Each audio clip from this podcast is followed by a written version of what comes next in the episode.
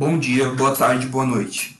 Aqui quem fala é Matheus, em mais um episódio do podcast Discutindo Juridiquês. Antes de falar um pouco sobre a LGPD, eu gostaria de hoje convidar é, dois ilustres juristas, né? Loanes e Matheus Matias. Olá, sou Matheus Matias e presente podcast nós temos como objetivo é, passar uma nova perspectiva da tão famosa e tão recente LGPD. É, esperamos que, consiga, que a gente consiga passar isso para o leitor e que não seja um assunto assustador, até devido ao vigor recente da lei. Boa noite, meu nome é Lopes e o Matias falou aí, né, a gente vai adentrar um pouco na LGPD, falar um pouco sobre como impactou no, no judiciário e da sua relação com o direito do consumidor, né? Fazendo esse parâmetro, a gente consegue prever, mais ou menos, né, o, o impacto que ela vai causar, já que ela já entrou em vigor, né? Exatamente. Como meu amigo Luanes falou, né, a LGPD recentemente entrou totalmente em vigor, né? Embora em todo o seu percurso diante do legislativo tenha sido objeto de várias discussões, né? Hoje a gente vai conversar um pouquinho sobre isso, em especial sobre o seu impacto e a comparação desta legislação com a resolução de conflitos, tá? Falaremos também das, das experiências internacionais e as perspectivas para o Brasil, tá? Perspectivas essas que são muito importantes é, de acordo com o nosso ver, tá bom? Gostaria de passar a palavra para o meu amigo Loanes, por favor. Então, um ponto importante que o Matheus comentou, é só para aprofundar um pouco mais sobre isso. E a LGBT ela tem uma grande relação o direito do consumo. No que diz respeito que grande parte dos bancos de dados pessoais eles são constituídos por dados de consumo. Ou seja, eles são originados de relações de consumo. Então aí a gente consegue ter essa relação da LGBT com o direito do consumidor. Para que, que a gente faz essa relação? Quando entrou em vigor o Código de Defesa do Consumidor, a gente teve ali no judiciário um, grande, um número imenso ali das ações judiciais por parte dos consumidores. A gente pôde observar que o judiciário não estava dando conta de alcançar ali a, a eficácia da lei.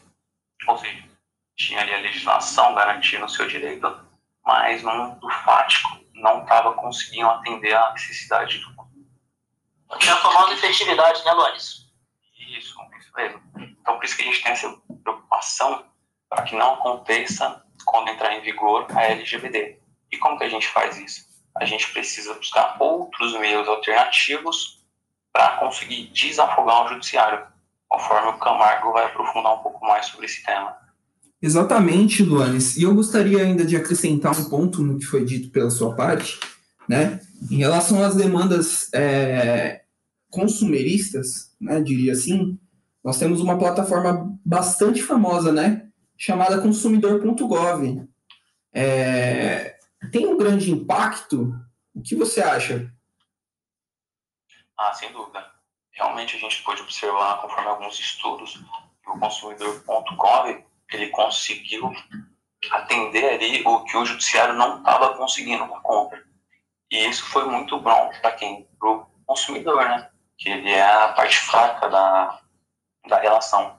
Então a gente precisa, não exatamente igual o consumidor.gov, mas criar algo nesse sentido.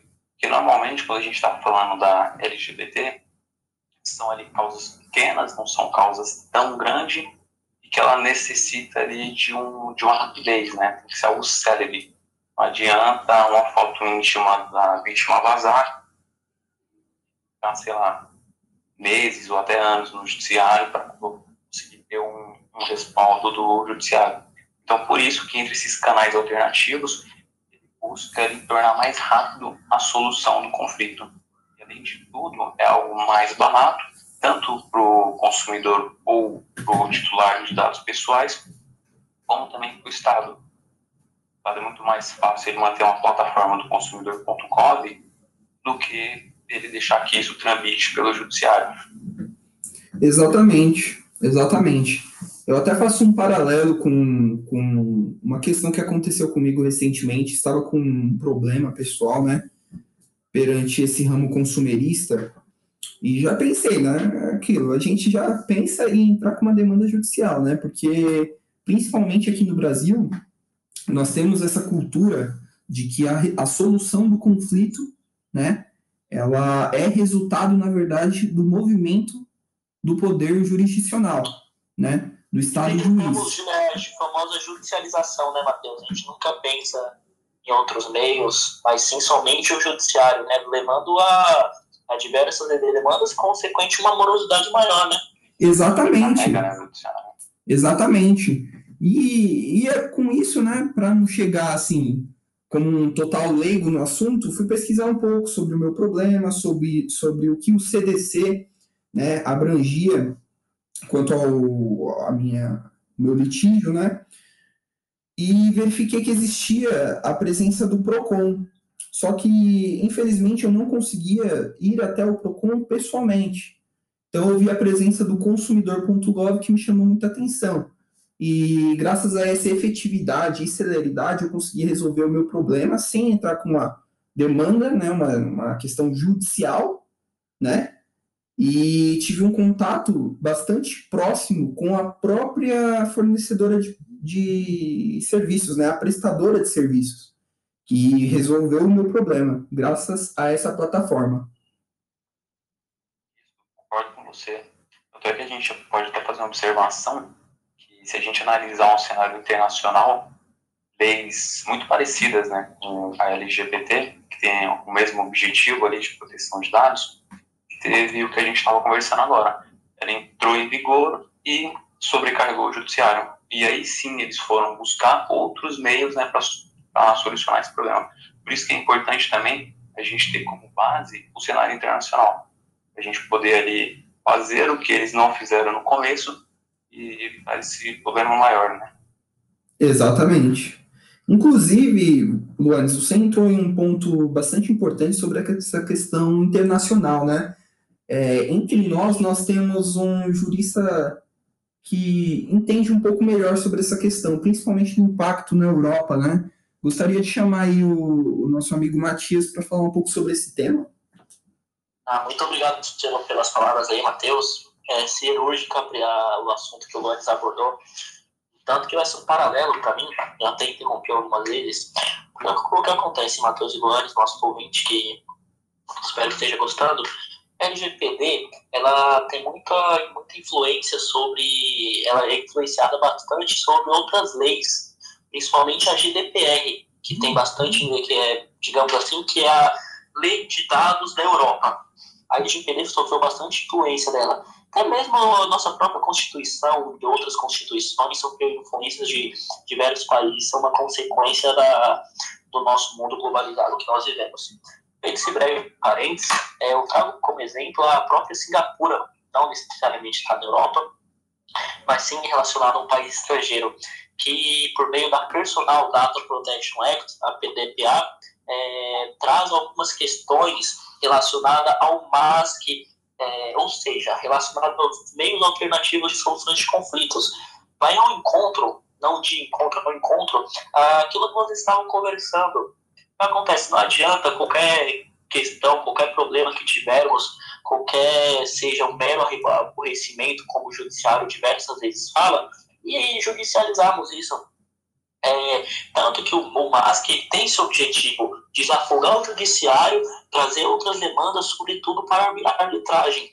É, feito isso, a arbitragem por meio da Lei 9.307 de 23, 23 de setembro de 1996 tem esse objetivo. E além disso, tem sempre aquela discussão, não sei se vocês já ouviram também, relacionada a direitos tipo, disponíveis, direitos indisponíveis, tá? como exemplo a próprio, o próprio direito do trabalho, que o legislador, por meio da lei, da lei 13.467, falou que é tranquilamente pode usar os meios alternativos para questões trabalhistas. E feito isso, eu falo, por que não usarmos também para questões digitais, sobretudo nesses problemas? ainda mais com exemplo, a LGPD, como, como você falou, como nós conversamos, entrou em vigor recentemente, entrou em vigor recentemente, é absurdo. Temos que ir para soprar meios alternativos. Não sei se vocês concordam discordam.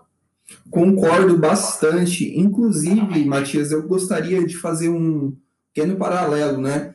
Que embora a LGPD não preveja explicitamente os meios alternativos de solução de conflitos, ela, ela meio que estimula, né? Ela estimula esses meios em decorrência da celeridade da autorregulamentação das relações digitais, né? Isso, você, você, a celeridade da autorregulamentação, que é, é um, um, dos pilares, um dos, dos princípios do direito digital, pô. Exatamente. Digital. Ou seja, vai contra o alternativa de solução de conflitos. Já passou da hora de ter, ter a gente tem uh, esse tradicionalismo, esse conservadorismo de tudo ir para o juiz, né? tudo ir pro homem da capa preta, pro homem que bate martelo, e a gente tem que pensar em, outras, em outros meios. Sim, às vezes pode ter uma figura autocompositiva que pode fazer é, com que aquela, aquele determinado conflito, de uma maneira muito mais séria, seja resolvida, né? Inclusive, isso pode influenciar de um modo muito significativo na questão das sanções impostas pela ANPD, que é a Autoridade Nacional de Proteção de Dados. Vocês concordam com isso? Exatamente, tanto que eu isso seria a próxima, a próxima questão a falar, só que visando até a, a própria celeridade mesmo, que todas as pessoas gostam, você já tocou nesse assunto altamente é, relevante, é o que de fato importa. Creio que por meio dessa lei 9.307, você tem anteriormente, e até agora com, a, com, com o vigor da LGPD, pode ser que as empresas, principalmente questões, é, elas que detêm maior poder aquisitivo, pensam nisso, porque até é um, é um meio de, de, de, de economizar, meio de economizar, sobretudo numa pandemia que nós estamos. Exatamente, exatamente. Bom, é isso basicamente, né? Eu gostaria de agradecer muito a presença de vocês aqui, que disporam um pouco do seu tempo para conversar, bater esse papo sobre a LGPD. Espero que os ouvintes também tenham gostado bastante e que tenham se aprimorado, né? é, sobre essa questão legislativa, né, super atual. Né? Para encerrar, eu ainda gostaria de falar que nós temos essa perspectiva para o Brasil. Antes dessa legislação né, tão atual, o, o judiciário já passava por um fenômeno que eu gosto de, de chamar de afogamento do judiciário, né? E que se não tivermos algum outro meio para a solução dos conflitos digitais, isso vai se agravar ainda mais, né? Ainda mais. Porque a partir do momento que a LGPD entrou em vigor, nós já vimos através de gráficos e de muitas perspectivas que esses conflitos e essa procura judicial, né, essa demanda judicial aumentou bastante, né? Vocês concordam? Plenamente, plenamente. Então é isso, gente muito obrigado, tá, pela presença de vocês. Gostaria de agradecer aí bastante que tiveram aí essa disponibilidade de tempo, tá? E espero que possamos nos encontrar nos próximos episódios. Obrigado também. Boa noite a todos aí pela atenção, pela participação. Foi um bom debate e vamos observar os próximos capítulos, né? Exatamente. exatamente, muito bom. Espero que a gente consiga, que conseguimos, né, Matheus, Duanes, tirar todas essas dúvidas e diversas que vão surgindo, como cito e repito, é, devido ao, ao vigor recente da própria lei. Muito obrigado. Sim. Não menos importante, gostaria também de agradecer né, essa oportunidade e mandar um abraço especial para os nossos ouvintes, Laura e Tiago, né, que lecionam essas matérias, né, essa, essas, essas questões né, principalmente com base nessa questão legislativa atual, né, nas universidades brasileiras, agregando cada vez mais o conhecimento jurídico da nossa sociedade.